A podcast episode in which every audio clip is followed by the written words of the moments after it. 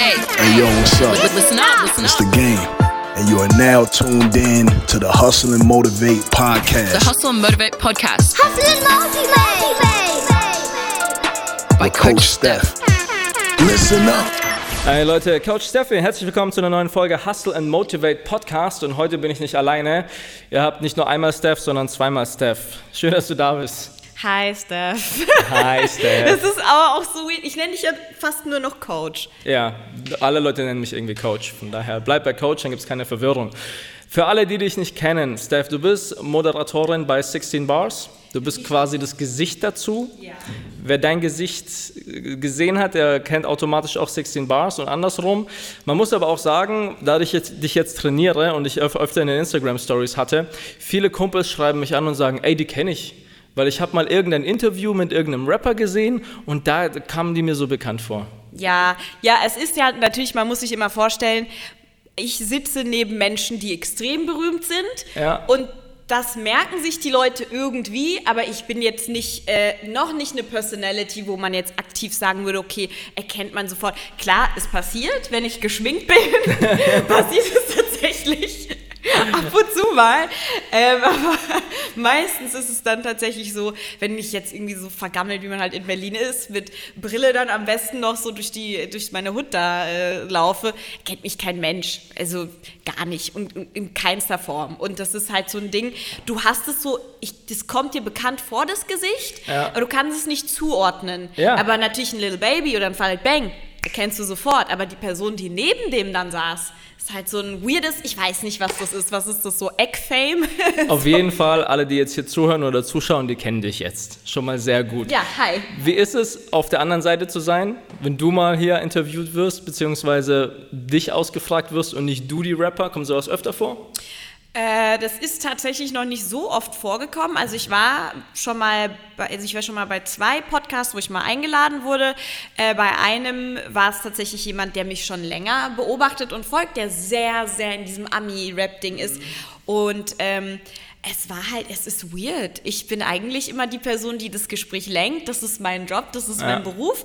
Und ich bin auch eine sehr neugierige Person und dementsprechend frage ich lieber andere Menschen aus. So, ne? Aber Klar. hey, heute mal was Neues. Also, you gotta try some new shit, so, ne? Also, jetzt wisst ihr, wer sie ist. Vielleicht noch ganz kurz, wie alt bist du, wo kommst du her, wo wohnst du? Wow, wie alt bin ich? Really? Okay. Ja, really. Ja, Real talk? Real Talk, ja gut. Wir sind ja hier bei Hustle and Motivate, da kann ich sehr offen und ehrlich sagen, ich bin äh, 29 geworden. Und ähm, vor nicht allzu langer Zeit. ähm, und ja, ich, äh, was war die andere Frage? Entschuldigung. Wo kommst du her? Ähm, das ist eine sehr schwierige Frage für mich persönlich, weil ich bin in Nairobi geboren und dort groß geworden bis 14. Und das sind ja sehr, sehr prägnante, ne, 13, 14 ist eine sehr prägnante Zeit. Äh, ne, da würde ich schon, oft möchte ich sagen, ja, aus Kenia, aber boah, wo komme ich her? Schwierig. Ich, ich habe das Gefühl, ich kann mittlerweile sagen Berlin. Berlin.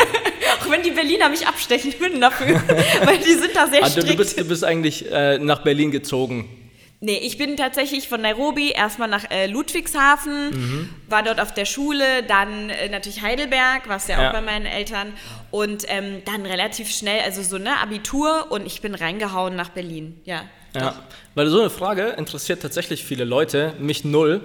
Aber Leute wollen wissen, wo kommst du so her, wie alt bist du, damit die so in ihrem Kopf quasi so eine, auf der Landkarte so ein X setzen wollen. Deswegen frage ich es immer alle Gäste, also du bist nicht die Einzige, die ich das frage.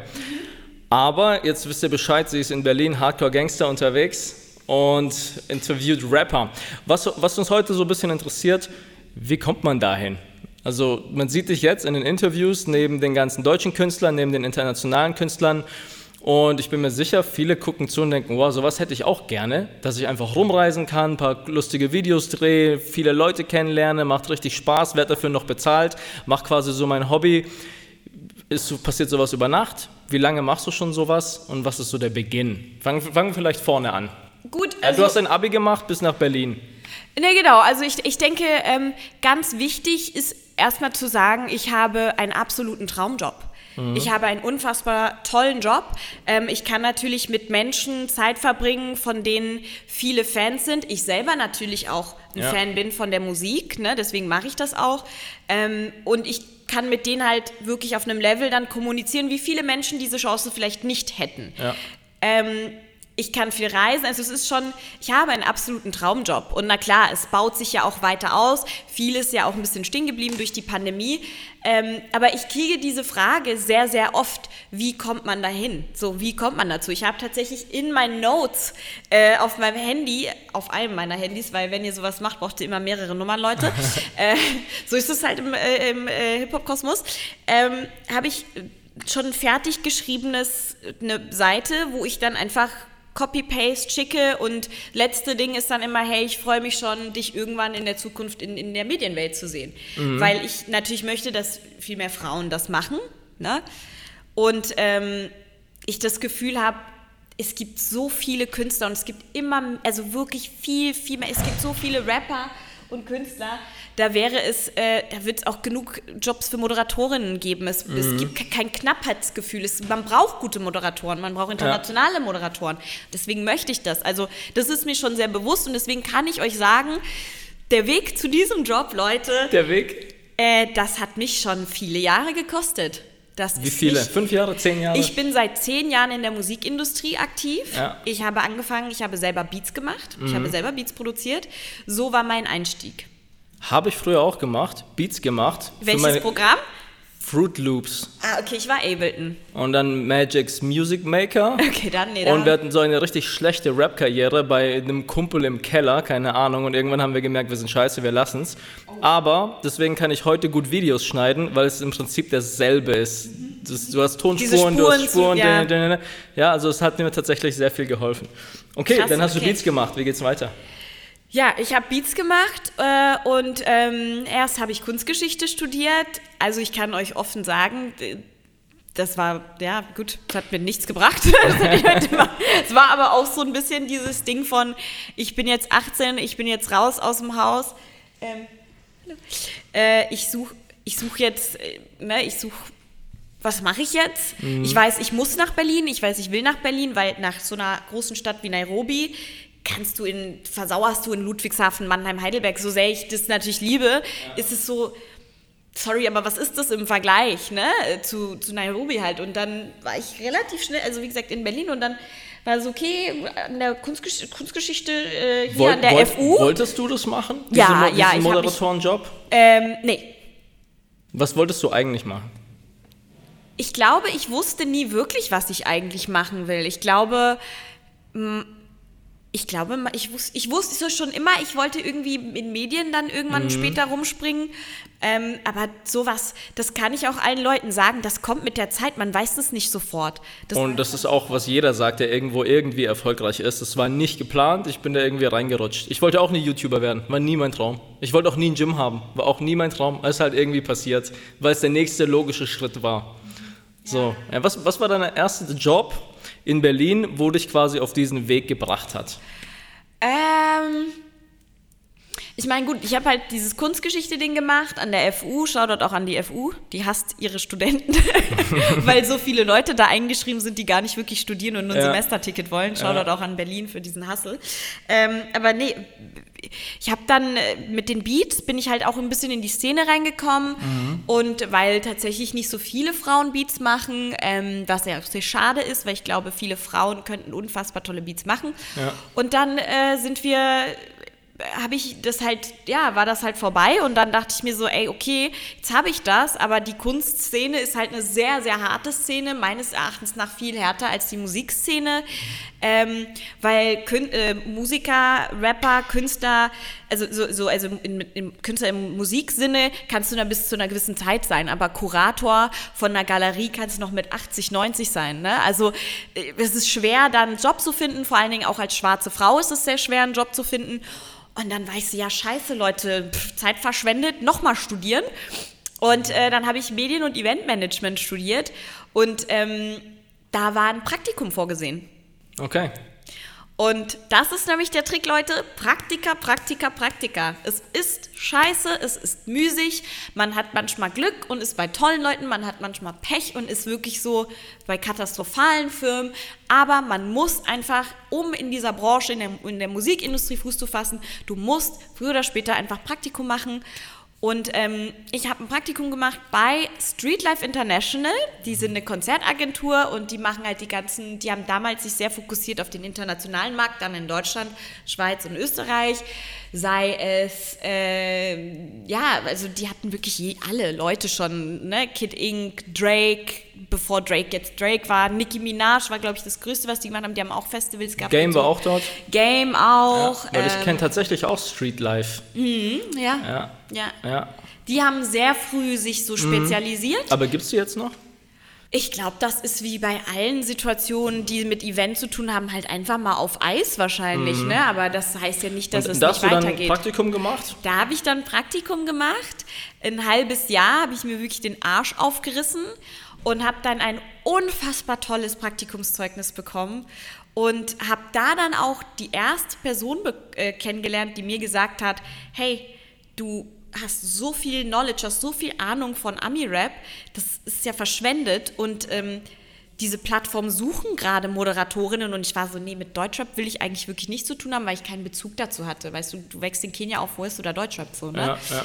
Ähm, und ja, und auch was sehr wichtig ist, durch die Konzertagentur und diese Touren konnte ich sehr, sehr viele Kontakte auch mit den ganzen Ami-Künstlern und deren Management und Entourage knüpfen über die Zeit. Ne?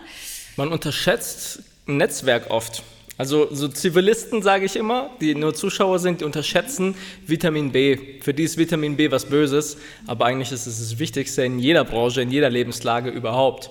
So habe ich quasi auch alle meine Deals alle meistens gekriegt, weil ich irgendjemand kenne, der jemand kennt, der jemand kennt. Und wenn du gut bist in deinem Job oder einfach Energie hast und ein bisschen schlau dahinter bist und dein Zeug erledigst, dann empfiehlt man denen auch gerne weiter. Ja, auf, also ja, na klar, erstens natürlich kompetent und fleißig sein. Ja. Ähm, und dann kommt halt noch dazu, also so, klar, man darf sich auch nicht alles gefallen lassen, das ist ganz wichtig, man muss seine, seine Grenzen haben, aber be easy to work with Ja. äh, and be nice. So, äh, sorry auch für die Anglizismen. Ähm, Deutsch ist nicht meine Muttersprache.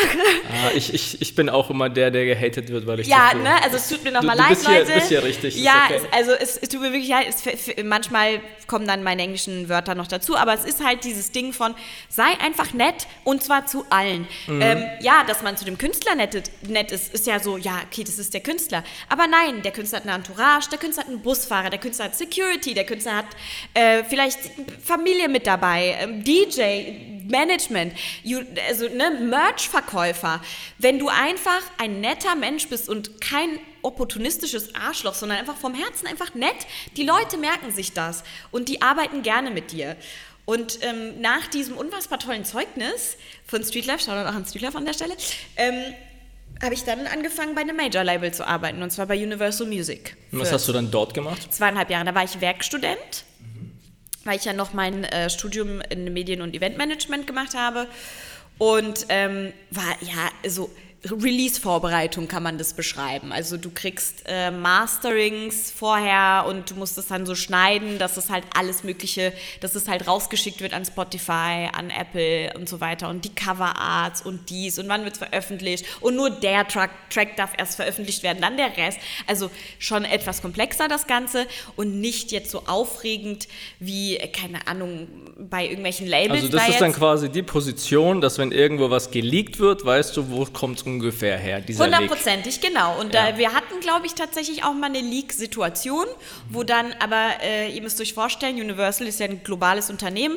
Das heißt, die haben interne Programme auch, die nur die haben, die halt alles Mögliche auch schützen, ne? mehrere Programme. Ähm, Wenn einer zum Beispiel per Mail das weiterschickt, können die das tracken, richtig? Nee, nee, per Mail weiterschicken, irgendwelche Exclusive Masters kannst du jetzt, also das, Sowieso ist, nicht? das wäre, na, könntest du theoretisch schon, aber die denken halt anders, die denken USB-Stick, kurz mal runterladen, Okay. irgendwie so, ne, und die können das natürlich tracken, wo kam der Leak her, also es gab eine Situation, da haben die geguckt, okay, wir hatten, es gab einen Leak und dann haben sie gesagt, okay, das war das Land, wo es herkam, das war wahrscheinlich das Büro, wo es herkam. Also das ist schon, du handelst ja mit Materialien in dem Sinne, die so unfassbar viel wert sind. Also ein, ein Kanye oder ein Rihanna-Release, ne? oder sogar ein Helene Fischer-Release. Also da darf nichts schieflaufen. Ne? Und Weiß nicht, ob du es weißt, aber wird sowas häufig aufgedeckt, so ein Leak? Oder kommt es häufig vor, dass da einer sitzt, der ständig was zieht und irgendwie kommt man dem nicht auf die. Also kommt es manchmal vor, weil, manch, weil ziemlich viel geleakt wird, jetzt mittlerweile nicht mehr, weil alles streambar, streambar ist. In, ja, auch Sachen, die gestreamt werden, werden geleakt oftmals. Also so ist es jetzt. Aber also Ich, denke halt damals so an die typische äh, Bearshare, Casa, Ach Dings so, Zeit. ja, nein, nein. Da gab es ja Leaks ohne Ende. Mittlerweile, da eh, sowieso alles gestreamt wird, weiß ich nicht mehr, ob Leaks so interessant sind tatsächlich. Doch, es gibt sehr, sehr, äh, es gibt sehr krasse Leaks. Also ich glaube, es gibt immer noch Künstler, die sehr darunter leiden. Ich glaube, Drakes Alben wurden mehrfach geleakt, Uzi Vert, seine Sachen wurden, also es ist schon sehr problematisch. immer noch. Ja, aber das ist nicht übers Label, das ist meistens über die Entourage, DJ, Studio.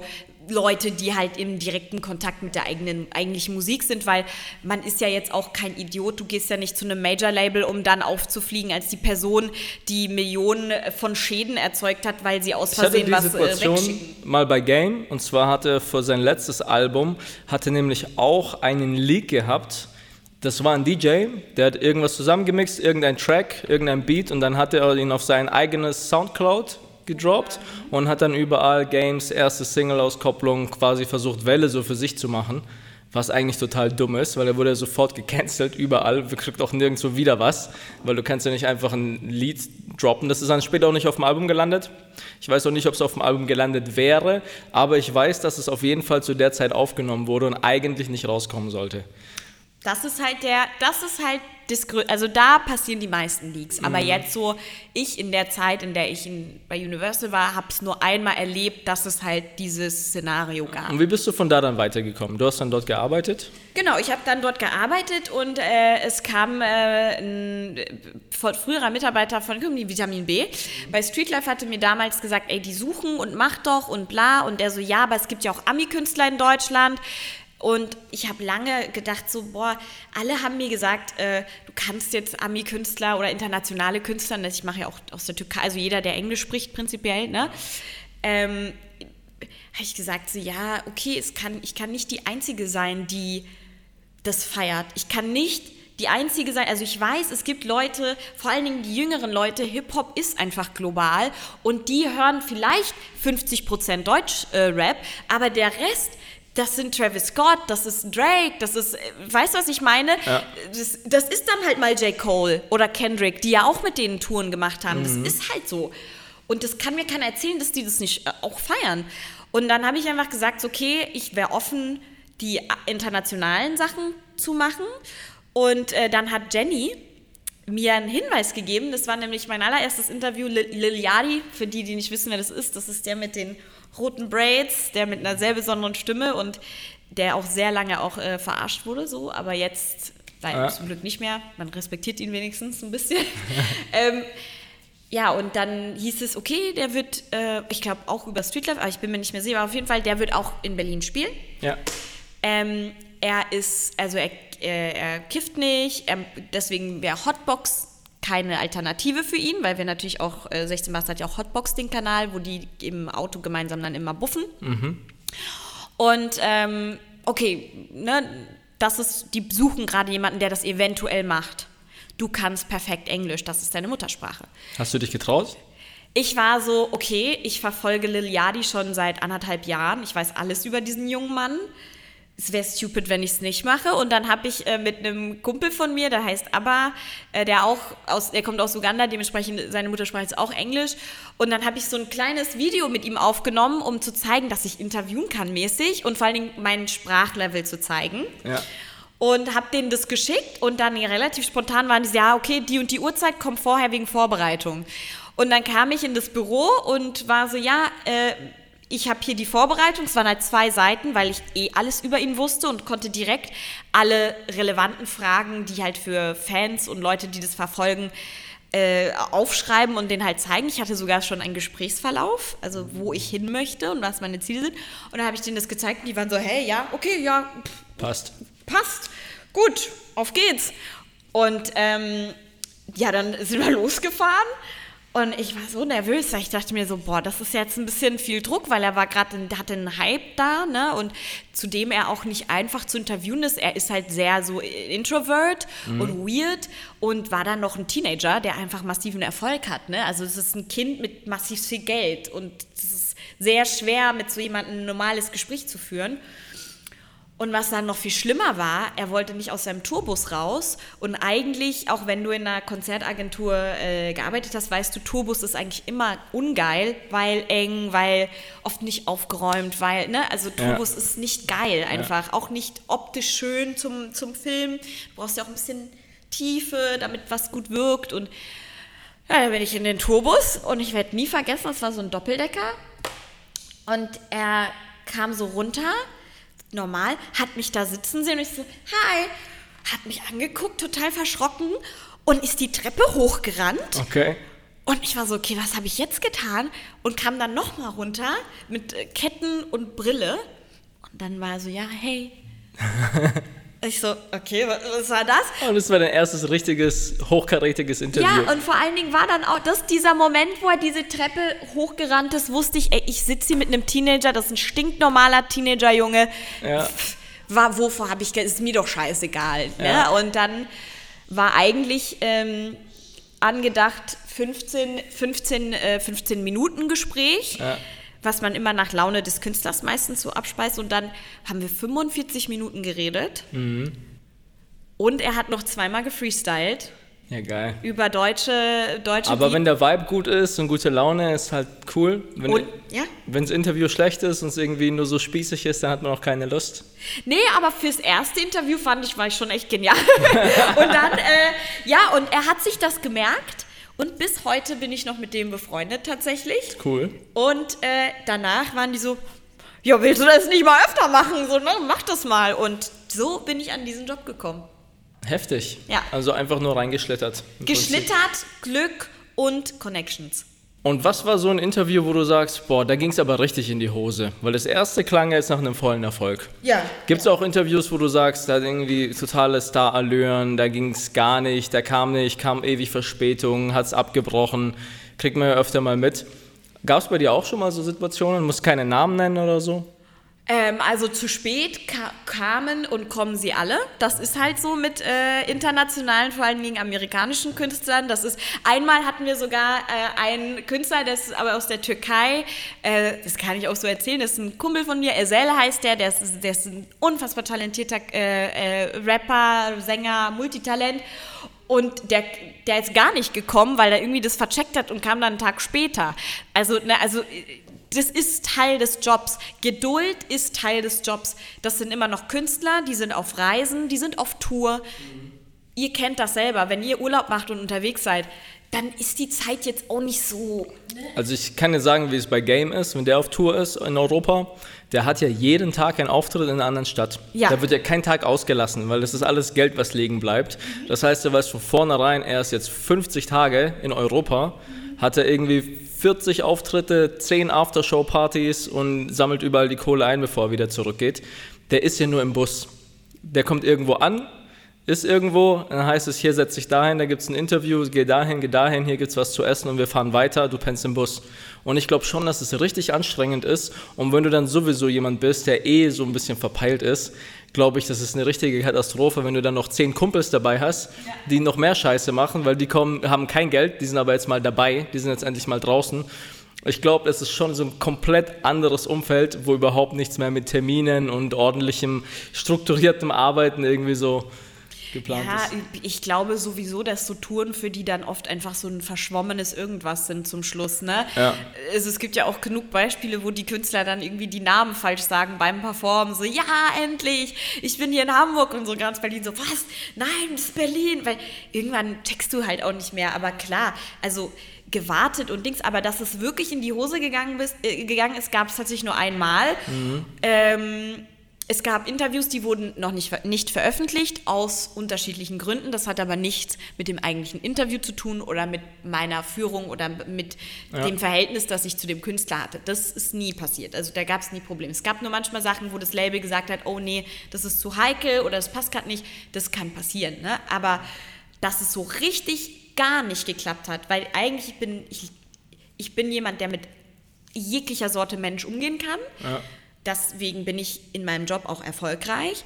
Aber ähm, eine Chick, ich hasse sie bis heute. Oh mein Gott, ne? Ich lege so Auge auf diese Frau. Sie heißt Aschniko.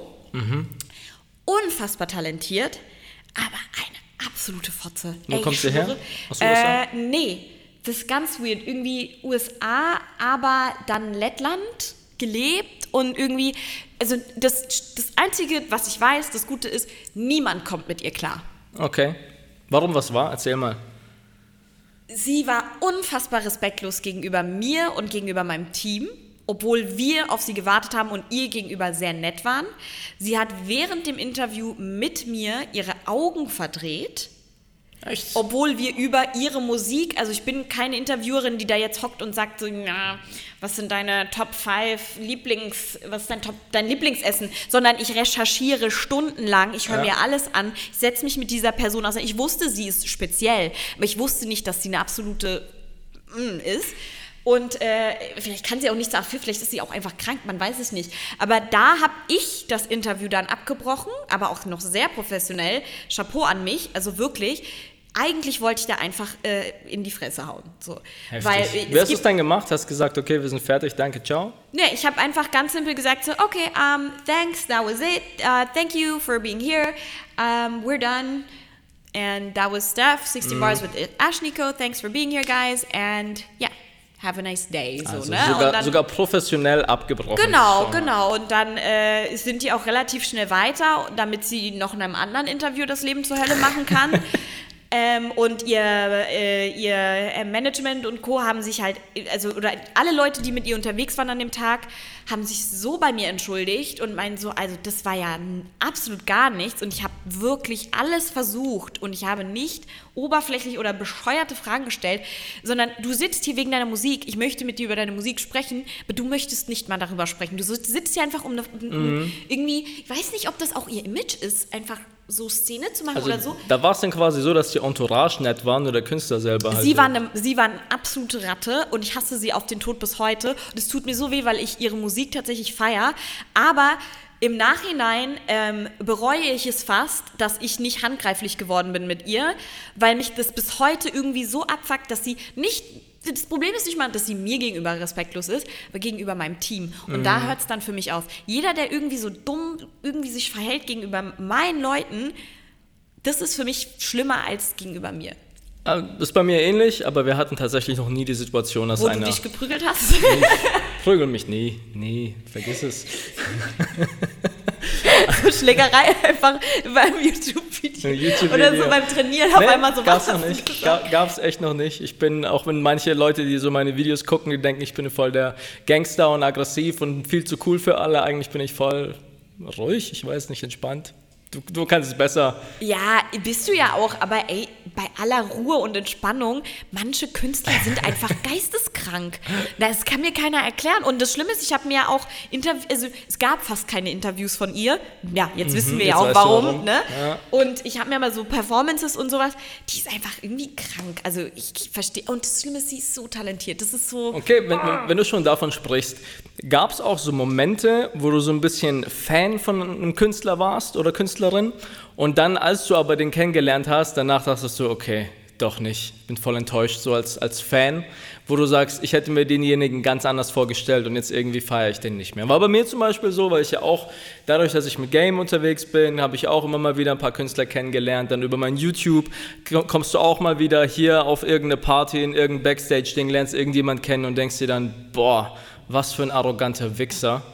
Hätte ich nie gedacht. Ich war zum Beispiel, ich sage jetzt keine Namen, bei einem guten Kumpel in Berlin auf einer Party, da kam auch einer, den kennt man aus dem Fernsehen, war auch bei Shows, war bei, ich glaube, The Voice, war da quasi da drin. Und der war auf der Party und er hat gesagt, er spricht nicht mit Jungs, er spricht nur mit Mädels. Und- Und dann hat er alle Jungs ignoriert und hat nur Chicks angegraben. Das ist Und du denkst dir, was für ein Pisser. Und du weißt genau, deine Eltern sitzen, so- so deine ein Mindset, Eltern, ne? Das ist, genau, und allein schon dieses Mindset kann ich nicht verstehen. Und, Sorry, das ist so und, und du denkst, Was ist das denn? da, da- meine Eltern sitzen daheim, die gucken die Show, die finden es lustig und dann ist es so ein abartiger Vogel, wo ich denke, okay, alles klar, mit dir würde ich mich sogar prügeln, da würde ich sogar, würde ich sogar die Stufe runtergehen, ja. Nee, aber gab's sowas? Ich, ich sag den Namen nicht, weil das ist sonst mega ja, das, Shitstorm, ja, das ist, ja, das muss ja auch nicht sein, aber so ich, äh, klar, äh, Ich, ich, es ist okay, wenn aber warst du ein Fan von dem? Oder Ja, waren was deine Familie? Fan? Du nicht. Ich nicht, aber ich habe ihn schon respektiert und dachte mir, cooler Typ und wie er das gebracht hat, komm, ich quatsch mit dem, das wird mich mega freuen. Und dann so ein Fisch. Und gar nicht, es gibt viele Leute, die haben einen schlechten Tag, die haben keine Lust, habe ich Ja. auch alles, ist vollkommen in Ordnung. So war es aber nicht. Er hat von vornherein gesagt, ich quatsch nur mit Mädels, Jungs, quatsch mich nicht an. Von vornherein und es hat er straight durchgezogen, hat nur Mädels an. Äh, Wirklich, es war wirklich so assi, wie es klingt. Ich finde es ich find's unfassbar assi natürlich an der Stelle, aber ich finde es auch unfassbar witzig, weil wer, wie kommt man darauf, sowas Wie auch zu man darauf? kommunizieren? Du kannst das ja innerlich denken, hey, Ja. ich werde wenig mit Männern sprechen, sondern ich fokussiere mich auf die Frauen. Du- aber so dieses Level ja- an Arroganz zu Total, sagen. du kannst so, ja auf die ne? Party gehen und kannst sagen, okay, ich will eine abschleppen. Ja, ja, ja, ja. Und blockst die. Nein, der hat das so gesagt. Wo ich denke, allein das so zu sagen, ist ja schon next, next, next Das ist- Level, Alter. Das ist schon irgendwie. Gab es bei, dir- gab's bei dir so Momente, wo du sagst, boah, das ist nicht so extrem, aber vielleicht, dass du irgendwie enttäuscht warst? Ja, naja, was heißt denn enttäuscht? Ne? Also ich glaube, ich habe, weil ich auch so lange auch in der Industrie bin und war und in so unterschiedlichen Bereichen, ähm, habe ich da jetzt nicht mehr dieses, dieses Wow, äh, Starstruck und äh, Fangirl, gro großartige Fangirl-Momente ähm, kannst du auch gar nicht haben. Du musst den Menschen auf Augenhöhe begegnen, weil am Ende des Tages, äh, die kochen ihre Nudeln auch nur mit Wasser. Okay, vielleicht bezahlen sie einen Koch, der es für sie macht. Evian-Wasser. Mit, oder mit Evian-Wasser oder I don't know, Fidschi-Wasser oder so, I don't know. Aber im Endeffekt, ähm, die müssen atmen, die müssen auf Toilette, die schwitzen. Punkt. So, das sind Menschen und ich habe ähm, dadurch, dass ich wirklich zehn Jahre dabei war, das komplett abfallen lassen, wie ich dir gesagt habe, wo diese, wo Liliadi da die Treppe von diesem Bus runterkommt, mich sieht und dann hochsprintet wie so ein kleiner Junge. Ab dem Moment gab es einen Switch bei mir, dass ich dieses Gefühl halt fast gar nicht mehr habe. Klar, ich respektiere die Person und was für was sie stehen und was sie machen und vor allen Dingen viel mehr respektiere ich ihre Fans, weil ohne ihre Fans wären die eh nichts. So, dann wären die ganz normal, stinknormale Menschen. Deswegen, wenn ich Fragen stelle und im Umgang mit denen zeige ich schon, hey, ich verstehe, wie privilegiert ich bin, dass ich mit dir dieses Gespräch führen kann. Dementsprechend bin ich nett zu dir und konzentriere mich. Aber dass ich jetzt irgendwie, ich habe keinen Anspruch mehr an diese Leute. Ich habe halt, ich habe einfach schon gesehen, ich habe wirklich das Dreckigste vom Dreck gesehen. Also dieser Spruch ist für mich nicht das Schlimmste, was ich gesehen habe. Das kommt nicht mal ansatzweise da dran, von wie sich Leute schon verhalten haben. Aber es waren jetzt nie. Gott, ist der süß. Ja. Ciao, ciao. Ist der goldig. Ja? Ähm, ja, sorry, da ist gerade ein super süßes kleines Kind reingekommen. Äh, genau. Von meiner Buchhalterin. Ach so, okay. Ja, klar, Buchhalterin. Oh, sie ist wichtig. Wichtig. Yes. Ähm, nee, es, es gab jetzt wirklich wenige Menschen, wo ich so, die ich so hoch auf so ein Pedestal, äh, nee, wie heißt das auf Deutsch? Pedestal, auf so ein, auf so ein, ja, auf so ein Treppchen gestellt habe, wo ich gesagt habe, wow, so mein Gott. Gab es bei mir gar nicht. Also die, bei denen ich das empfinde, sind eigentlich größtenteils tot. also, also bei Prince wäre ich auf jeden Fall in Ohnmacht gefallen. Ob du es glaubst oder nicht, ich habe für mich auch so ein bisschen die Regel intern in meinem Kopf, dass ich sage, wenn ich jemand wirklich so Fan bin, dann nur von toten Leuten, weil die können es nicht mehr versauen. Ja. So ein bisschen, weißt du, wie ich meine? Ja, Die ja. können es nicht versauen. Aber so, dass ich jetzt wirklich, ähm, der einzige Moment, wo ich halt, da, war ich aber nicht enttäuscht, überhaupt nicht. Ähm, da ist alles war genauso, wie ich es mir vorgestellt habe. Ich habe äh, Andre 3000 von Outcast mal kennengelernt äh, bei einem Splash und es ist halt schon weird, eine Person, die du bei MTV, bei Musikvideos jahrelang, dein Leben lang angeguckt hast mit diesem Song Hey Ja und mit, mit Love Below und ach, keine Ahnung, Outcast generell, sorry, Miss, also Miss Jackson und sowas. Ja. Du verbindest so viel mit diesem Gesicht, dass wenn das dann vor dir steht, da hatte ich kurz einen Moment, wo ich so war so, uh, wow, krass, wow, okay, hi, so, ne? Aber der war total toll. Das war bei mir mit Exhibit so. Und war der toll? Der war der netteste Ach, guck. überhaupt. Weil mit, mit Game, klar, eine Geschichte, aber Game haben wir oft genug diskutiert. Aber was viele nicht wissen, Games äh, Manager früher ist jetzt der Manager von Exhibit. Wack ist der Ma Nee, nicht Wack, Tato. Also, ja.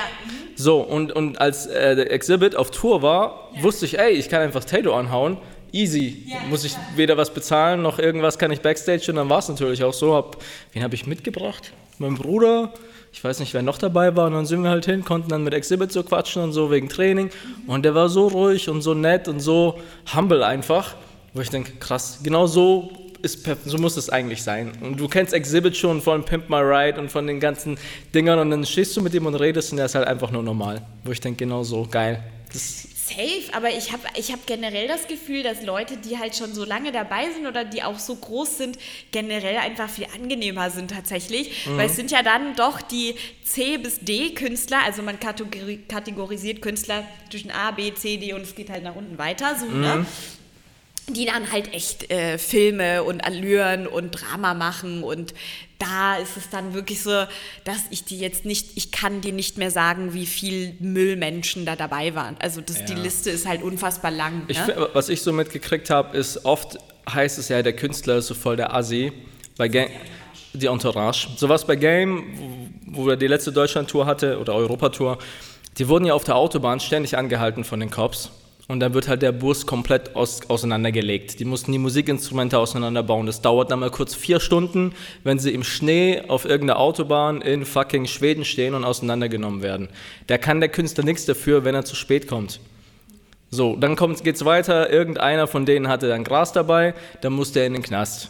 So, das ist dann der Kumpel von dem und dann muss letztendlich sich der Künstler drum kümmern oder der Manager drum kümmern. Das sind lauter Probleme, die kriegst du ja als Fan nicht mit. Du stehst einfach nur in der Halle und denkst, warum kommt der Fisch eine Stunde zu spät? Und dann kommt er aber vielleicht so abgeratzt da an, weil er so einen scheiß Stress hatte, weil wieder irgendeiner irgendwas gemacht hat, was aber auf dich letztendlich zurückfällt. Und als ich das so ein bisschen gesehen habe, dachte ich mir, okay, vielleicht muss man ja doch ein bisschen toleranter sein und irgendwie auch verstehen, das ist halt nicht immer, ah, ich bin irgendwie Jennifer Lopez und habe irgendwie die Anforderungen und wenn die nicht erledigt ist, komme ich nicht. Oft ist es eigentlich sowas zu schulden. Ja, aber auch, äh, also was natürlich in, vor allen Dingen in meinem Beruf jetzt die Schwierigkeit ist, ist, dass die äh, Pressetage von den jeweiligen Künstlern halt komplett vollgeklatscht werden. Also die wissen, okay, die sind zwei Tage in Berlin von morgens bis abends ein Termin nach, dem äh, nach dem anderen. Und ich, das ist halt, das ist einfach Fakt, wenn du alle paar Stunden die ganz ähnliche Fragen gestellt bekommst, immer in einem ähnlichen Setting, immer mit den, der gleichen Dings, irgendwann hast du einfach keinen Bock mehr. Und ähm, da ist es natürlich dann viel schwieriger, dieses ne, schlechte Laune-Ding, dann am besten noch Jetlag und am besten noch das Essen schmeckt ja hier auch überhaupt Ganz nicht so, wie die es gewohnt sind. Du und ja McDonalds ist auch nicht so, wie die es kennen und ach, alles. Und es ist ja alles scheiße. Und dann sind die am besten noch jung und die Freundin ist zu Hause und ist nicht mitgekommen. Ey, die kommen da an und haben eine Laune. Das erstmal wieder gut zu bekommen, das ist sowieso die, das Schwierigste der Welt. Ich, ich, ich sage ständig, dass die Labels und die ganzen Leute, Veranstalter gucken sollen, dass die denen das nicht vollklatschen, sondern lieber gewählte Sachen machen, weil du wirst doch, du wirst doch krank. So, du, es, ist, es sind einfach bei vielen, und es ist kein Hate gegenüber Kollegen oder anderen Shows oder whatever, es sind immer die gleichen fucking allgemeinen Fragen und irgendwann kannst du es nicht mehr hören. So. Es geht mir schon als Influencer so. Ich möchte nicht wissen, wie es halt richtig berühmten Personen ist, weißt? Wie oft werde ich gefragt, ey, wie groß bist du, wie viel wiegst du, wie viel drückst du bei Bankdrücken, wie viele Liegestütze, krieg, ich kriege ich am Tag zehnmal zu hören. Und wenn ich dann irgendwo eingeladen werde und dann immer wieder die gleichen Fragen kommen, wo du denkst, Alter, könnt ihr nicht einfach die Interviews gucken? Warum muss ich sie jedes Mal extra beantworten? Guck doch bei Wikipedia so, weißt? Deswegen versuche ich zum Beispiel immer sowas zu vermeiden und eher die Person erzählen zu lassen, was sie gerade erzählen will. Meistens kommt da einfach was Cooleres bei rum, weil die dann auch wirklich daran Spaß hat, es zu erzählen. Nur ist halt immer, wie schuckst du das Ganze so ein bisschen an. Was mich tatsächlich auch zur nächsten Frage führt. Ach, wir haben ja auch ein paar, paar Sachen, die ich hier von dir haben will. Ja. Wie schwierig ist es, so ein Gespräch zu strukturieren? Dass du, du hast ja grob einen roten Faden, den Ja. du durchgehen willst, aber so wie es halt auch jetzt hier beim Podcast ist, man erzählt Geschichten, man schweift aus. Wie versuchst du da irgendwie im Gespräch den roten Faden beizubehalten? Fandest du das am Anfang schwierig und hast du dann für dich überlegt, oh warte mal, ist ja gar nicht so leicht, ein Interview zu führen? Nee. Also, Echt nicht? Nee. Na, na, Naturtalent, Naturtalent. Nee, äh, na, natürlich Talent gehört dazu, aber äh, Talent ist das kleine Stück, Hard Work ist nämlich das große Stück. Ähm, ich setze mich mit dieser Person, also wenn ich mit einer Person vor der Kamera sitze, kenne ich diese Person schon in und auswendig. Ich kenne auch bei vielen Sachen schon die Antworten oder kann mir die Antworten denken. Aber natürlich bringt es nichts, wenn ich sage, das ist die Antwort, sondern ich, die andere Person muss das halt dann von sich geben, was auch immer sie dazu sagen möchte. Und Und was passiert, wenn du aber nicht die Antwort kriegst, die du haben ist willst? ganz einfach, ich grabe. Noch und, weiter? Ja, bis ich halt merke, okay, du meinst es wirklich ernst, das ist, dann bin ich überrascht und sage, oh, really? Okay, well, that's crazy. I kind of thought that. Ich dachte, das wäre der Fall, dann können die mir begründen, warum das nicht so ist. Mhm. Aber normalerweise ist es so, ähm, ich denke, die Leute stellen sich das halt so locker vor. Das ist hier ist was anderes. Wir sitzen hier zusammen, es ist ein Podcast, Ja. du weißt, wie viel ich wiege. Das ist ein ganz anderes Miteinander, das wir gerade haben. Vor allem haben wir keinen Druck. Wir können eine Stunde reden, wir können eine Stunde ein bisschen reden. Wenn es interessiert, der hört es halt an. Ja. Weißt, deswegen ist Podcast anders. Aber ich hatte tatsächlich auch schon häufiger den Fall, wo ich was aus einem Gast raushören wollte. Ja. Und der kam aber nicht zum Punkt. Und dann habe ich gemerkt, scheiße, ich stelle jetzt eine Frage und dann fühlt er sich so angegriffen und dann, weißt du, dann, dann tanzt du so ein bisschen um die Antwort rum, wo ich denke, okay, warte mal, es ist gar nicht so leicht, ein Gespräch zu führen, um die Antworten zu kriegen, die du willst, während Leute zuschauen und du willst ja nicht so, weißt Ja, ich meine, es gibt ja auch unterschiedliche Stile, ne? Also es, das ist halt der andere, was viele nicht wissen. Es, es gibt natürlich, oh, das ist ein bisschen kompliziert. Okay. Wo fangen wir an? Na, als allererstes gibt es manchmal Vorschriften. Manchmal gibt es Dinge, die du vom Management aus nicht fragen darfst. Das wird dir vorher kommuniziert. Wenn du es machst, wird das Interview abgebrochen. Ähm, und wenn es von dem Künstler aus angesprochen wird, was natürlich auch passieren kann, muss das dann rausgeschnitten werden und freigegeben werden. Punkt eins. Also für die Leute, die immer da sitzen, warum fragen die das nicht? Ja, ja, wir sind nicht äh, hängengebliebene Leute, sondern wir dürfen nicht teilweise. Ne? Und wir sind ja auch nicht da, um Künstler in die Pfanne zu hauen. Dementsprechend mache ich das auch meistens nicht bei Themen, wo ich weiß, es sind Tabuthemen oder schwierige Themen, vor allen Dingen bei Ami-Künstlern, Sachen Pending Cases. Ne? Ich bin noch, äh, ne, ich, mein Anwalt, ich darf nicht darüber reden. Also Ja. vor allen Dingen solche Sachen sind natürlich sehr heikel. So, oder sehr private Sachen, Familie, Beziehungen, so, wen datest du gerade? Ja, warum soll der mir das denn erzählen? So. Ja. Aber ähm, solche Sachen wie roter Faden und so, ne, also, jetzt versuch das mal in 15 Minuten, deine Ergebnisse zu bekommen, ohne wie ein absolutes Arschloch zu wirken. Genau, das ist so Also ohne halt so einen Fragenhagel zu machen. Mhm. Das ist schwer. Das ist nicht einfach. Du musst Prioritäten setzen. weil ich glaube, dass viele nämlich zugucken und denken, ah ja, das könnte ich auch. Die sitzt daneben, lächelt ein bisschen, hebt ihm das Mikrofon hin, ist, sieht hübsch aus, deswegen hat sie den Job und fertig. Lol, ja. 100 Pro, 100 Pro. Ja, bestimmt denken viele so, aber das ist halt nicht der Fall. Leute, ähm, ich setze mich mindestens einen Tag lang mit einer Person komplett auseinander, auch wenn ich die schon länger kenne und bei sehr großen Interviews ähm, mit sehr großen Künstlern teilweise viel länger. Und das, Gehst äh, du das im Kopf manchmal durch, das Interview? das Gespräch gehe ich imaginär ähm, auf jeden Fall vorher im Kopf durchgehend durch. Also wenn ich einmal weiß, es kommt ein sehr großes Interview oder ein Inter also wenn es ein Interview kommt, ähm, ist für mich der Fokus meines ganzen Tages dieses und bis es stattgefunden hat, dieses Interview. Das ist wie eine Prüfung für mich. Das ist wie du lernst für eine Prüfung. Ich gucke mir jedes Interview an, das es von dieser Person geht, gibt, egal wie viele und egal wie lang. So, ähm, ich höre mir die komplette Diskografie an und dann komplette Social Media und dann natürlich Blogs, äh, Hip-Hop-Zeitschriften und sonstiges nach kleinen Details, selbst kleine Details. Wie hieß denn die Lehrerin in der Highschool? Das, Ja. schon allein das kann der Icebreaker sein, dass sich jemand dir gegenüber öffnet, weil ich möchte dir das Gefühl vermitteln, dass ich mich wirklich mit dir auseinandergesetzt habe, nicht nur als Mensch, sondern auch künstlerisch. Das heißt, ich kann dann Lyrics rausholen von deinem allerersten Track, den du versucht hast, löschen zu lassen. Und das ist nämlich das, was mir Spaß macht. Das ist Neugier, das ist Drang nach Recherche, das ist die, die Lust und die Kunst dahinter, diese Punkte zu finden, wo du weißt, boah, das ist was Spezielles, wenn ich jetzt den Namen seiner Lehrerin droppe, die die erste Person war, die ihm gesagt hat, dass er talentiert ist. Na, was denkst du, wie die mich dann manchmal angucken? Und das ist Weil halt das dieses, ist die Arbeit. Das ist die Arbeit. Weil wenn du das hast, diese Icebreaker, dann ist es relativ einfach, das Gespräch zu lenken und zu führen. Ich weiß, das sind die Themen, Topics, äh, Clubschlägerei, da und da oder was weiß ich, äh, beim, was, was ist denn der Topic oder ein neues Album oder ein neues Projekt kommt oder irgendwas, ne? Solche Topics weiß ich schon, okay, ich möchte, ich suche mir vier, fünf raus. Die sind bei mir höchste Priorität. Mindestens drei davon müssen fallen. Wenn nicht, bin ich stinksauer auf mich selbst. Ich bin richtig wütend auf mich selbst. Richtig sauer, so enttäuscht von mir selbst, wenn ich das nicht schaffe, irgendwie aus einem Gespräch den Bogen zu spannen. Bist du eher so perfektionistisch veranlagt? Ich bin krank. Okay. Ich bin richtig krank. Ich werde richtig wütend. Ich verfluche mich selbst, obwohl es ein krasses Interview ist und die Leute super zufrieden sind und die Fans und am besten, äh, es wird noch angekündigt, Und der Sampler kommt und Klicks es auf hat eine Million YouTube Klicks und auf Dings. YouTube und ich bin danach, fuck, ich habe das nicht gefragt. Fuck, warum habe ich, wie konnte ich das nicht einbringen? Und das ist wahrscheinlich das, wo, wo Leute sagen würden, okay, die spinnt, aber das ist dieses Ding so. Ich bin krank einfach bei sowas. Das ist mir wichtig, weil wer kann die, diese Person das denn fragen, außer ich, dass die Fans das erfahren können, wenn die es nicht selber ankündigen? Ja. Mic Drop hier, Alter, richtig gut. Nee, Hättest du ey, gedacht, dass ich so ein Psycho bin, Alter? n- Ja, tatsächlich schon. Ja, schon. Das ist Psycho bis ja, nee, aber das, was du so beschreibst, ist so das, wie ich meine YouTube-Videos durchgehe. Ich gehe auch die komplett im Kopf durch und wenn die Kamera läuft, dann rede ich meinen Blog und dann heißt es ja krass, dass du das so auf einmal hinkriegst.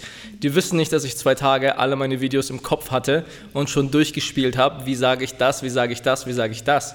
Wenn ich mit einem anderen YouTuber ein Video mache und ich habe eine Videoidee, der weiß auch nicht, dass ich vorher seine Videos alle durchgucke und ich weiß genau, ihm wird die Idee gefallen, weil er die selbst noch nicht auf seinem Kanal hat.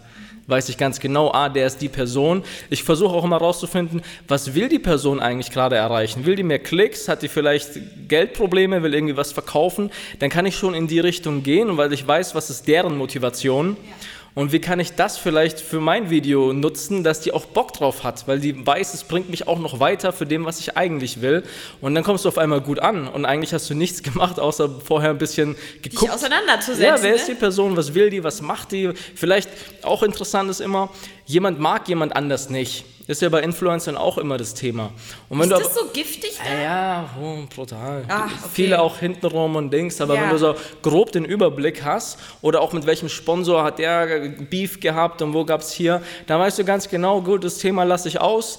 Über dieses Thema kann ich mit dem eher reden, weil ich war auch vielleicht mal dort und weiß, warum er da Probleme hatte. So, weißt, dann kannst du ein bisschen so connecten, ohne dass du überhaupt weißt. Und manche sagen, das ist ja fast wie Stalking, aber es ist eigentlich nur Recherche.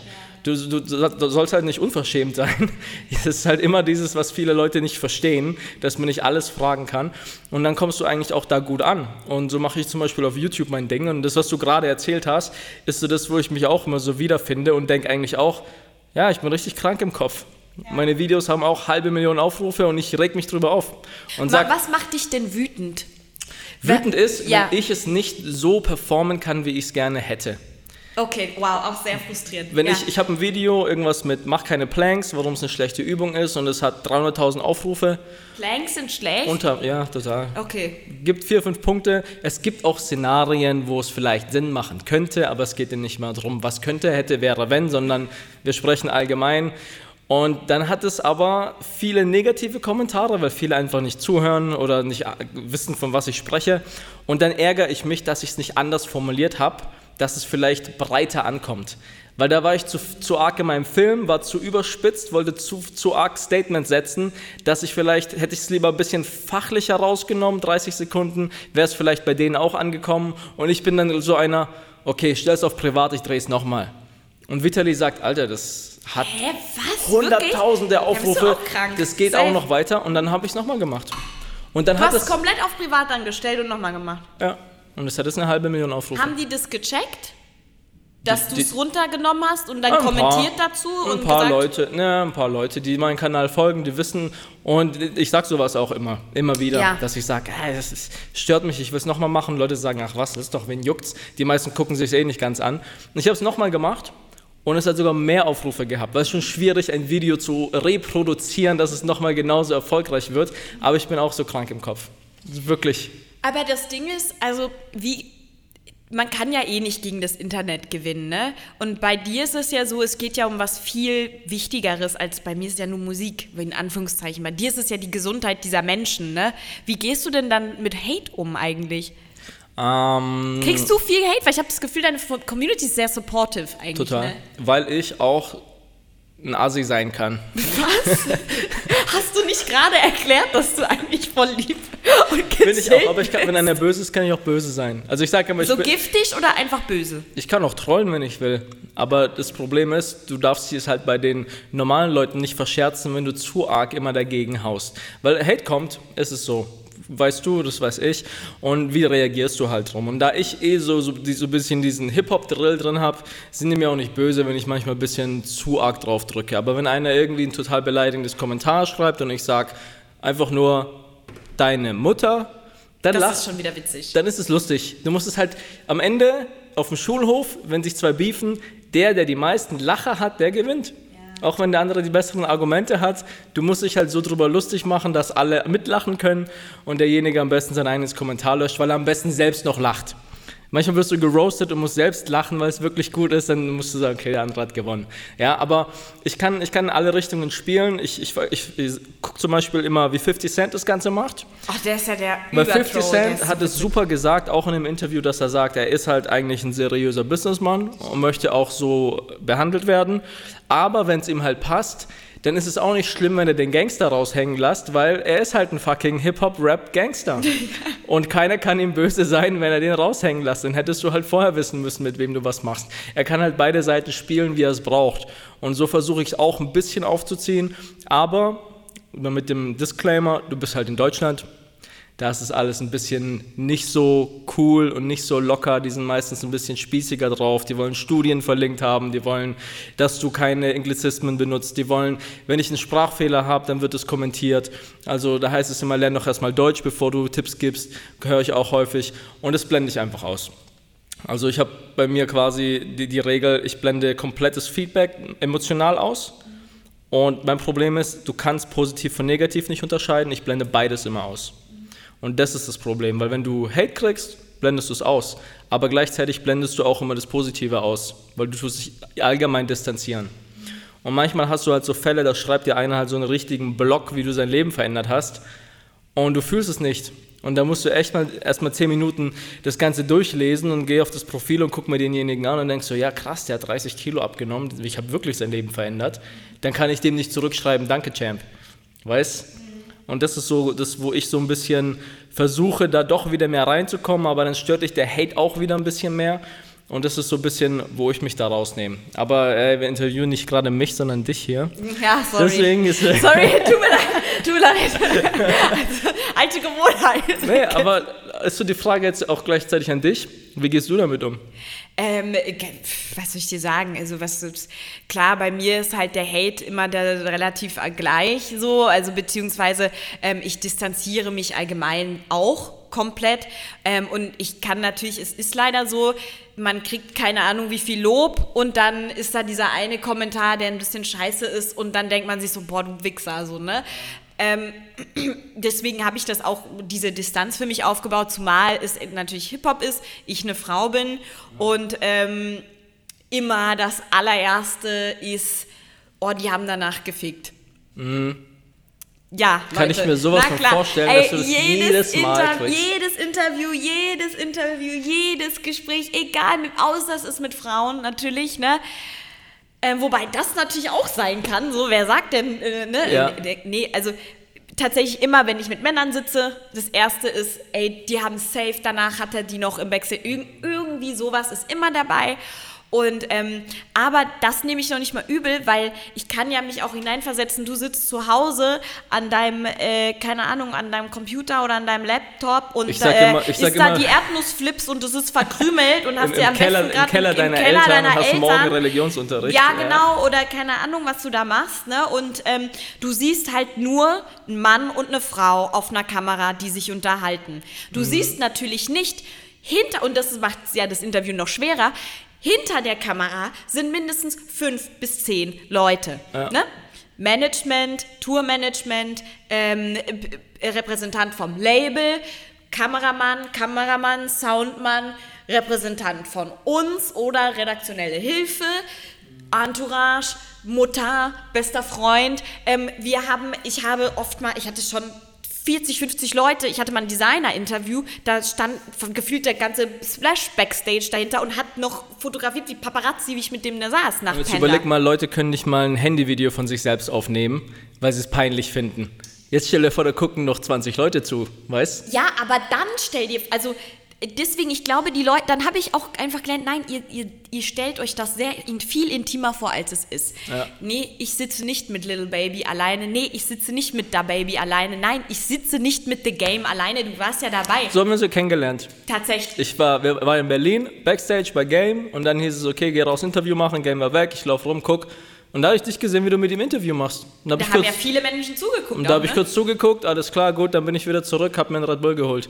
Ja. Aber das ist halt so, du sitzt nicht da alleine und hast jetzt alle Ruhe und jetzt fängt's an. Nein, du bist in irgendeinem Backstage-Ding, da geht gleich die Show los. Irgendwie die Hälfte ist schon besoffen, die andere Hälfte rennt dumm rum und du sollst jetzt hier seriös arbeiten. ein seriöses Gespräch führen. Und dann ist natürlich so, klar denken die, ja dann, wenn das alles so intim ist, ja klar, so er ist Rapper, er hat Geld, sie ist eine Chick, huhuhu. und das sind so die meisten Kommentare, wo ich halt einfach, wo ich dann einfach diese Distanz aufgebaut habe und einfach gedacht habe, so Mann, du bist halt dumm, du kennst es nicht anders. Was heißt dumm? Du hast es halt noch nie gesehen, du kannst es Ja. nicht verstehen, ich verübel dir das nicht. Klar, viele eklige Sprüche und sowas, aber ähm, mich interessiert das nicht mehr und ich habe meine Community so erzogen, ich antworte auf fast gar nichts. Ich antworte auf fast gar nichts. Ich, äh, ich sehe alles. Ich, sobald etwas die Grenze überschreitet, wird es gelöscht und du wirst blockiert, ohne groß mit dir zu diskutieren. Für was? Ich verschwende doch nicht meine Zeit mit irgend so einem Opfer. Weißt du, wie viele Menschen einfach überhaupt dieser Prozess einen Fake-Account zu machen, du musst dir erstmal eine E-Mail-Adresse anmelden und dann die E-Mail-Adresse, dann musst du den Account das verifizieren, dass du dann äh, mir schreiben kannst, äh, keine Ahnung, was du mit meinen Brüsten machen möchtest. Hey Junge, sorry, Alter, du wirst, guck mal, das ist ein, Ein- kleiner ein Klick, Move, du bist Klick. blockiert, ich Leute, gibt's nicht mehr. Leute wissen nicht, dass man auch auf YouTube blockieren kann. Wissen die nicht. Wirklich? Wissen die Das nicht. wusste ich auch nicht. Doch, das Also heißt- auf das YouTube heißt, nut- löschen wir nichts, außer es ist rassistisch. Du kannst auch einfach auf Nutzer ausblenden, dann ist er komplett für deinen Kanal, kann nichts mehr kommentieren. Ich glaube, er sieht sich selbst, aber die anderen sehen es nicht und du auch nicht. Ja, voll geil. Das habe das Voll hab ich geil. gar nicht gecheckt. Weil ich habe nämlich, wie gesagt, für mich entschieden, ich reagiere auf nichts, ich lasse nichts an mich ran. Und ähm, wenn du in diesem Job bist und in dieser Branche bist, auch vor allen Dingen Künstlerinnen, kannst du auch gar nicht. Entweder du kommst damit klar und guckst es dir halt einfach nicht mehr an, liest halt die Kommentare nicht Mhm. und scheißt komplett drauf, oder du kommst darauf klar, findest, manchmal sind da auch super kreative, witzige, dumme Sprüche dabei, da kann Sowas ich auch mal ich. lachen. Wenn ne? einer wirklich kommentiert und richtig was Lustiges, dann feiere ich das mega. Manchmal pinne ich sogar oben hin. Bei mir ist ja anders, ich muss mit der Community interagieren, weil du Ja, willst ja damit denen, die, die haben Fragen, du willst denen helfen, das ist ja bei mir ein bisschen anders. Und bei mir feiern sie zum Beispiel, dass ich versuche, alles zu beantworten. Was natürlich nicht geht, weil du ja tausende Kommentare, Nachrichten, E-Mails kriegst. Aber ich versuche halt möglichst zumindest irgendwas zu schreiben. Und das ist bei mir zum Beispiel genau andersrum. Hast du oder kannst du dir vorstellen, einen Social Media Beauftragten zu haben, also der für dich einfach alles beantwortet? Oder bist du Mm, zu sehr so Kontrollfreak? habe ich schon sehr oft den Tipp gekriegt von Sponsoren, dass sie sagen, hol dir doch einen, der deine Nachrichten beantwortet und Du, das- Kommentare. ja, so ist ja gang und gäbe. Aber Ja. ich sag halt, boah, die Leute sind so wirklich auf mich fixiert. Ich will es denen eigentlich nicht antun, dass die denken, sie sprechen mit mir und sprechen aber nicht mit mir. Von daher habe ich das nicht.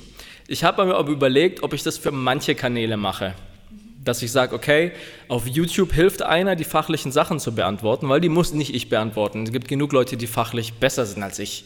Weiß, aber halt so, gerade dass ich sage, auf Instagram, da bleibe ich ich, das macht dann niemand anders, aber so zum Beispiel auf YouTube oder Facebook oder E-Mails mache ich nicht mehr. Aber bei E-Mails hast du halt eine Signatur, da kann ich Vitali, Melina, Micha, da kann ich meine ganzen Angestellten auch so ein bisschen branden, dass die auch wissen, sie sprechen jetzt mit Micha und auch der hat eine Ahnung. Ich kann auch ihn fragen, weil, er- weißt du, ich versuche so mein Team da ein bisschen zu integrieren, aber schwierig.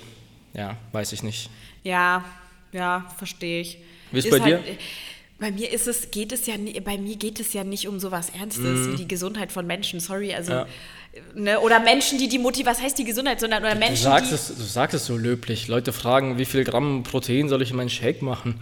Jetzt Ja, aber, ja, aber ich merke es ja selber, wie viel dahinter steckt. Ich Ja. meine, du hattest, okay, ich darf jetzt auch vielleicht nicht spoilern, du hattest mir äh, was gezeigt, woran du aktuell arbeitest. Ja. Und ich fand das total beeindruckend und krass, wie viel, wie viel auch philosophisch und gedankentechnisch da mit drin hockt, was eigentlich der, den menschlichen Körper betrifft. Ich meine, guck mich an. Ich habe mich gehen lassen bis zum Get-No in der Pandemie. Shoutout auch an alle Leute, die das auch gemacht haben. Ähm, ich habe einfach komplett auf alles geschissen, so auf richtig geisteskrank und äh, leide natürlich jetzt darunter offensichtlich und merke halt, wie wichtig jemand wie du ist, weil ich kann diese, ja, die, die Leute werden es ja sehen, wie gut ich die Übungen kann und was man kann und nicht kann und oder so Sachen, wie du sagst, ey, deine Hüfte, das irgendwas ist da, ne? Wir müssen daran arbeiten. Hey, wer weiß, vielleicht durch die Arbeit mit dir, falls ich irgendwann mal Kinder bekomme, tut's weniger weh. Oder du kriegst irgendeine Krankheit nicht oder irgendeine Fehlstellung nicht, du weißt es nicht. Und das ist halt das Schade, was halt so diese Fitnessbranche hat. Du wirst halt immer so als Bodybuilding, Muckibude abgestempelt. Aber eigentlich. Ey, wirklich ist das ja, so? total. Guck mal, also gerade in der Pandemie war es extrem, wenn so eine Bild, Spiegel, Verbraucherzentrale, wenn die alle sagen, holt euch die Beiträge von euren Muckibuden zurück und denkst und du denkst, ja Alter, wir haben ja Präventionskurse. Muckibuden? So wirst du genannt in allen Artikeln. Es wird so komplett degradiert. Und du denkst dir, warte mal, ich bin ein ausgebildeter Physiotherapeut. Der Micha, der hier sitzt, ist Manualtherapeut. Wir haben hier alle Trainerlizenzen. Wir arbeiten mit erwachsenen Leuten, die fucking Rückenschmerzen haben, weil sie acht Stunden im Homeoffice sitzen. Wir versuchen zumindest über die Krankenkasse was abzudecken, die zahlen aber nichts. Wir haben hier wirklich Arbeit. Und dann heißt es eine Muckibude, du kriegst weder Hilfen, noch kriegst du irgendwie Support von draußen.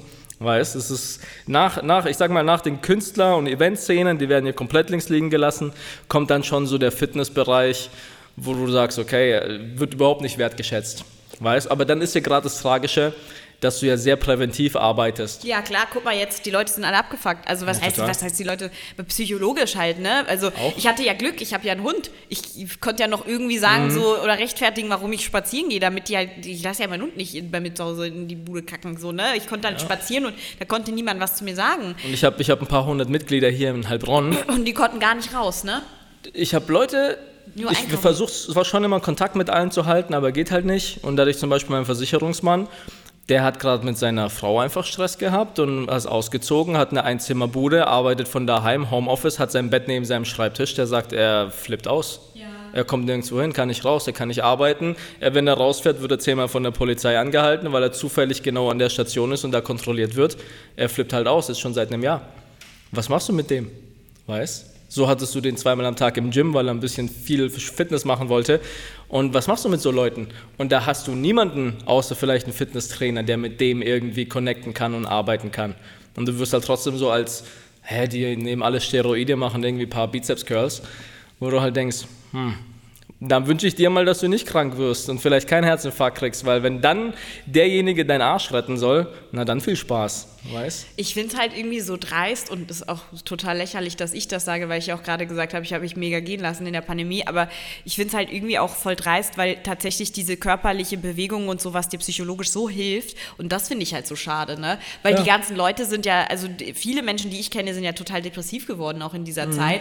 Und Mhm. Ich auch, ich auch, jeder. ja, ja, klar, aber dann halt wenigstens dieser ein bisschen Ausgleich, hey, dann mach doch mal ein paar Push-Ups und du fühlst dich schon besser oder mach doch mal irgendwas, also beweg dich. Wenn das halt, wenn man das dann noch runterspricht, das ist halt schon sehr traurig. Also das ist schon sehr, sehr traurig. Es gibt sogar das tut jetzt- mir auch leid, das Es gibt, es, so es gibt auch zum Beispiel, wenn du TikTok aufmachst, habe ich vorgestern oder so, siehst du eine Werbung von so einer, das ist eine Agentur und die helfen dabei, Leuten ihre Mitgliedschaftsbeiträge vom Fitnessstudio zurückzukriegen. Die kaufen dir das quasi ab und holen sich dann die Kohle von McFit oder von irgendwas. Ja, aber McFit ist ja, also ich, glaube ich, muss man auch sehr differenzieren. Ähm, ich finde, das Setting, das ihr habt, hier habt, ist ja viel intimer, ne? Das ist ja, viel menschlicher, klar, nahbarer. Natürlich, deswegen hatten wir auch wenig Probleme. Aber allein, dass es eine Agentur gibt, die Leuten dabei hilft, ihre Kohle zurückzuholen von Betrieben, die überhaupt nicht be- bezuschusst werden, ist halt schon traurig. Und McFit, die waren tatsächlich, also muss, muss die tatsächlich loben, die haben in der Pandemie sehr viel dafür gemacht, dass Fitnessstudios besser angesehen werden.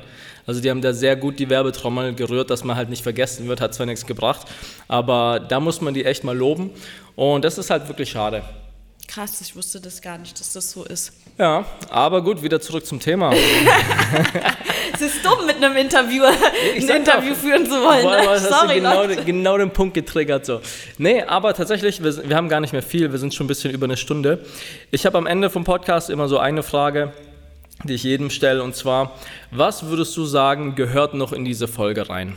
Wir sind jetzt viele Themen durchgegangen. Wie wird man ein Moderator? Wie viel Glück ist dabei? Dass Vitamin D wichtig ist, Praktikas wichtig sind, wie man mit Leuten umgeht, wie man mit Leuten redet, dass man sich vom Vorfeld äh, recherchiert, dass man nicht die gleichen Fragen stellt, dass man wirklich auch arbeiten muss mit seiner Community, Kommentare beantworten, an sich selbst arbeiten muss. Was sagst du, was fehlt jetzt noch? Was wäre so ein Tipp, wo du sagen kannst, okay, der hört jetzt vielleicht jemand zu, der überlegt sich sowas zu machen. Was würdest du dem noch als Tipp mitgeben? Schwierige Frage. Jeder, jeder antwortet erstmal so. Da sitzt jetzt ein Mädchen, die ist vielleicht 16, 17 oder 25 oder jemand, der ist 30, will seinen Beruf ändern und will auch in die Richtung gehen. Was ist so vorbereitend, was du sagst, ey, guck mal da rein. Was heißt vorbereitend? Ähm, ich glaube, dass vielleicht wirke ich dadurch jetzt extrem simpel und die Leute denken sich, Mann, das ist ja wirklich eine dumme Truller, was labert die hier, aber mach einfach. Ich glaube, wir machen uns kaputt, indem wir unfassbar viel überdenken und vor allen Dingen zulassen, dass irgendwelche Menschen in unserem Umkreis uns sagen, was wir können oder eventuell nicht können. Hätte ich meinen Eltern versucht zu erklären, du kennst sie ja auch ein bisschen jetzt, was ich jetzt mache, die hätten gesagt, bist du bescheuert, warum bist, willst du nicht Anwältin werden, warum machst du nicht dies, warum machst du nicht das, bist du noch normal? Ja. Also die können, ich bin so froh und stolz, dass ich einfach mache und ey, sei es drum, dass ich hinfalle und es nicht so läuft, ich stehe auf und ich mache nochmal. Und wenn ich wieder hinfalle, stehe ich wieder auf und mache nochmal. Mach einfach. Mach. Was ist das Schlimmste, was passieren kann? You fail. Und Failure ist nichts als, hey, es hat nicht ganz geklappt, warum auch immer, kann man analysieren. Gibt es viele Dinge, wo bei Probier dir nicht geklappt haben? Eine Million Sachen haben bei Willst mir vielleicht nicht eine, geklappt. ein oder zweimal als Beispiel nennen? Was die Ah. Leute vielleicht gar nicht wissen.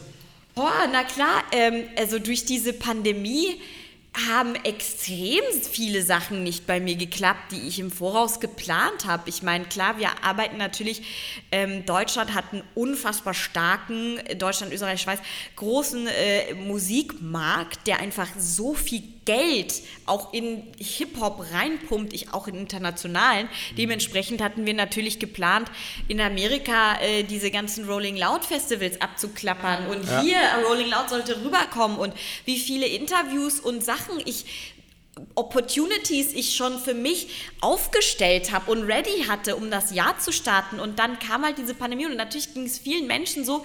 Aber im Endeffekt, ähm, was kann ich denn sagen? Also, Mann, so viel in meinem, so viel hat nicht geklappt. Eigentlich jedes Mal. Egal, was du machst. Extrem. So viele Interviews haben nicht geklappt, die ich mir gewünscht hätte. Also wirklich, wo ich auch die Leute sehr gefeiert habe, musikalisch. Haben auch nicht geklappt. Und das ist das fucking Leben. Und was ist? Ich werde mich jetzt nicht hinhocken und heulen und sagen, ja, scheiß drauf. Nein, ich werde weitermachen. Und du musst einfach machen. Just do it. So, oh Gott. Das ist ja das war jetzt Nike. Nike, Nike. Nike, Nike. Nee, aber tatsächlich, zum Beispiel mein Trip nach Costa Rica mit The Game, Ja. das war für uns intern, war das ein Fehlschuss, komplett. Weil wir hatten auf unserer Liste so viele Punkte und davon hat halt kaum was geklappt und wir sind so mit dem absoluten Minimum heimgekommen und die Leute feiern's und Stories und YouTube-Video und Klicks und Anfragen und Dings und wir sitzen da und denken, boah, hätten wir das vorher gewusst, wären wir gar nicht geflogen. Weißt? Und das sehen aber die Leute nicht. Die wissen nicht, was nimmst du dir vor und was kommt am Ende bei rum. Weißt? Und das passiert ja bei allem so. Ich habe Fitnessprogramme geschrieben, die kamen nicht gut an, wieder weg. Gut, kein juckt's. Die wissen aber nicht, dass ich da Wochen und Monate lang reingesteckt habe. Ah, egal, dann mache ich halt was Neues. Und dann gucke ich, wie das ankommt und dann mache ich wieder was Neues. Aber das fällt halt immer wieder hinten raus oder weg und die Leute sehen es nicht. Obwohl sie es sehen, sie verstehen aber nicht, Was dahinter was dahinter steckt. So ein Klar, bisschen. wie viele Interviews von mir sind nicht viral gegangen oder sind nicht gepoppt. äh, Mhm. Oder sind gar nicht rausgekommen. Oder, oder sind gar nicht rausgekommen. Aber im Endeffekt, ganz ehrlich, es gibt so einen Spruch auf Englisch und jetzt könnt ihr mich wieder tot haten, wenn sie wollen. Ist es mir egal. Ich kann, ist es dieser Spruch auf Englisch, äh, vielleicht kann ich ihn dann auch übersetzen, ich weiß es nicht, aber es, es ist, you make plans and then life happens. Ja, ja, aber es ist so. Und das beste Beispiel ist diese Pandemie. Und anstatt jetzt, ey, fuck it, die Welt öffnet sich wieder, da hat es nicht funktioniert, okay, ich stehe auf, ich mach's nochmal. Doch, ist ein, ist ein guter Satz. Was ich häufig kriege zu dem Thema ist immer, welches Mikrofon benutzt du? Welche Kamera Ja, benutzt du? Rode, oder? Ja, das ist kein, kein Product Placement, aber es ist irgendwie so verbreitet. nee, nee, Rode ist schon für Podcasts sehr, sehr äh, Ja, verbreitet. weißt, ne? ich habe auch nur geguckt, okay, ich sehe einer, ich frage ihn, was hast du, Rode, das, ist es gut, ja, alles klar, bam, auf geht's, komm. Vorher hatte ich ein anderes Mic, ein billiges für, für 50 Euro von Amazon und hat funktioniert, so habe ich meinen Podcast gestartet, wissen die nicht. Das machst du als Step by Step. Du hast vorhin dein, dein MacBook hier. Ja, Wie ja. alt ist dein MacBook? Oh, aus 2015. Schau dann an mein MacBook, das ist so lange durchgehalten. Es hat noch so einen alten, wir haben geguckt, weil sie, ihr Netzteil funktioniert nicht. Wir haben nicht mal ein aktuelles Netzteil, weil der MacBook so alt ist. Ja, richtig. Leute sitzen daheim, die nehmen sich einen Kredit auf, um so Zeug zu kaufen. Wo du denkst, Alter, nimm doch von deiner Schwester das alte Ding, Hauptsache es funktioniert irgendwie, du kannst da was aufnehmen. Nimm doch dein Handy, hat mittlerweile auch alles irgendwie 4K oder wenn nicht, dann halt Full HD. Fang doch einfach an. Das ist so immer dieses, man sucht sich quasi die Gründe, warum es jetzt nicht. Und wenn, dann. Und wenn, dann. Das sehe ich zum Beispiel bei meiner Freundin mit ihrem Social Media. Bei ihr war es auch so. Weil sie sagt auch, ja, ich habe ein altes Handy, wenn ich ein neues habe, dann mache ich Stories. Und wenn ich das dann habe, dann mache ich das. Und wenn, dann, dann mache ich das. Wo ich denke, nee, machst du nicht. Fang jetzt an und dann kannst du Step by Step aufbauen. Aber immer dieses, wenn das passiert, dann kann ich machen. Und wenn das nicht passiert, dann kann ich nichts dafür. Das sehe ich sehr häufig bei Leuten. Das Ja, halt aber was- das war ja auch bei uns so. Natürlich. Ich habe ja dieses äh, Zusammentreffen vor mir hergeschoben, weiß der Geier wie lange, weil ich genau wusste, wenn ich einmal starte, dann muss ich es durchziehen, weil ich kein Opfer sein will. Ne? Also, ne? Das ist halt dieses Ding. Aber es war auch wieder dieser Moment, ey Steph, du lebst danach, mach. Oh. Es war spät, aber ich hab's gemacht. Und das ist halt der Punkt. Und jetzt sitze ich hier mit dir. Und wir haben auf jeden Fall gut connected und jetzt wieder ein paar Sachen, wieder Vitamin B, wo ich dir vielleicht jemanden geben kann und du, und du mir was viel Wertvolleres geben kannst, nämlich körperliche Gesundheit. So, ne? Eigentlich, ihr merkt, es ist eigentlich voll einfach. Ja, es heißt einfach, es ist jetzt nicht, aber mach einfach, starte. Es, selbst wenn es schwierig wird, du hast es wenigstens probiert, weil man, man, man, man ruht sich gerne auf der Möglichkeit an mit diesem, ich hätte es machen können, aber ich habe es nicht gemacht, anstatt was für Menschen, die denken, das ist schlimmer, wenn du sagst, ich habe es nicht geschafft, das ist für sie schlimmer als, ich hätte es schaffen können. Nein, nein, ich hätte es schaffen können, ist tausendmal schlimmer, als ich habe es probiert und ich, es hat nicht geklappt. Ich treffe häufig Leute, die sagen, eigentlich sollte man bla bla bla machen. Mhm. Oh, hier in der Stadt, eigentlich fehlt so ein Restaurant. Eigentlich sollte man das. Und du sagst, ja, dann, dann mach's doch. Und dann wird gemeckert, Starte ja, ja. eigentlich sollte man jetzt ein Testzentrum für Corona aufmachen. Haben Leute von Monate vorher gesagt, so jetzt gibt es an jeder Ecke ein Testzentrum, haben sie nicht gemacht. Die anderen haben Schwe- Schweinegeld verdient. Ja. So, weißt, immer dieses hätte, eigentlich sollte man, eigentlich sollte man, dann mach doch ein Restaurant auf. Sind doch jetzt gerade. Probier's, ja. Probier's doch. Wenn du, wenn du sagst, dein Konzept ist gut. Und meistens, so war es bei mir auch, als ich Studioleiter war, habe ich auch gesagt, hey, zu meinem Chef eigentlich so und so und so und so und so und so. Und er hat gesagt, ja, nee, warte. Und irgendwann habe ich gesagt, ich gehe, ich weiß es besser. Jetzt habe ich mein eigenes Studio. Und jetzt kommen Leute zu mir und sagen, mach doch so und so. Und ich sag, warte mal, du, du, du arbeitest anders. Du merkst, was zieht das Ganze hinter sich her. Wenn ich das mache, kann ich nicht in zwei Wochen wieder sagen, nee, ich mache doch was. Wenn du so eine Linie einschlägst, dann musst du die Konsequent. konsequent. auch, Und das ja. lernst du aber nur, wenn du es halt mal machst. Ich habe auch gekündigt und habe es gemacht und habe dann gelernt. Okay, es gehört doch mehr dazu. Aber du wirst es nie lernen, wenn du nicht rausgehst. Du kannst kein Buch kaufen, du kannst keine Ausbildung machen und wo dir alles beigebracht wird und du bist safe. Das gibt's halt nicht. Weißt? Und das ist halt so das, was so quasi, ich sag mal, die abschließenden Worte hier sein sollen im Podcast.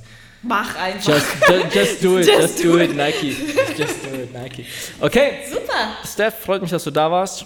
Und hoffentlich gibt es bald eine Fortsetzung davon, wenn die Folge dann gut ankommt. Und dazu brauche ich dann quasi euch, eure Interaktion, eure Kommentare, Daumen hoch, je nachdem, ob ihr auf Apple, Spotify, YouTube, wo auch immer unterwegs seid. Schickt uns gerne Feedback, entweder als Kommentar oder als Instagram-Nachricht. Ihr findet unten alles verlinkt, ihre Profile, meine Profile, wie immer. Und ansonsten danke, dass du da warst. Dankeschön, dass ich hier sein durfte. Und nochmal, sorry wegen den Anglizismen. Es geht, es ist, I can't change this shit. Also, Vor allen Dingen, ich ende es dann auch noch mit einem Englisch. da, guck, da siehst du mal. Also, Steph, Coach Steph, wir sehen uns bis dahin. Peace. Ciao.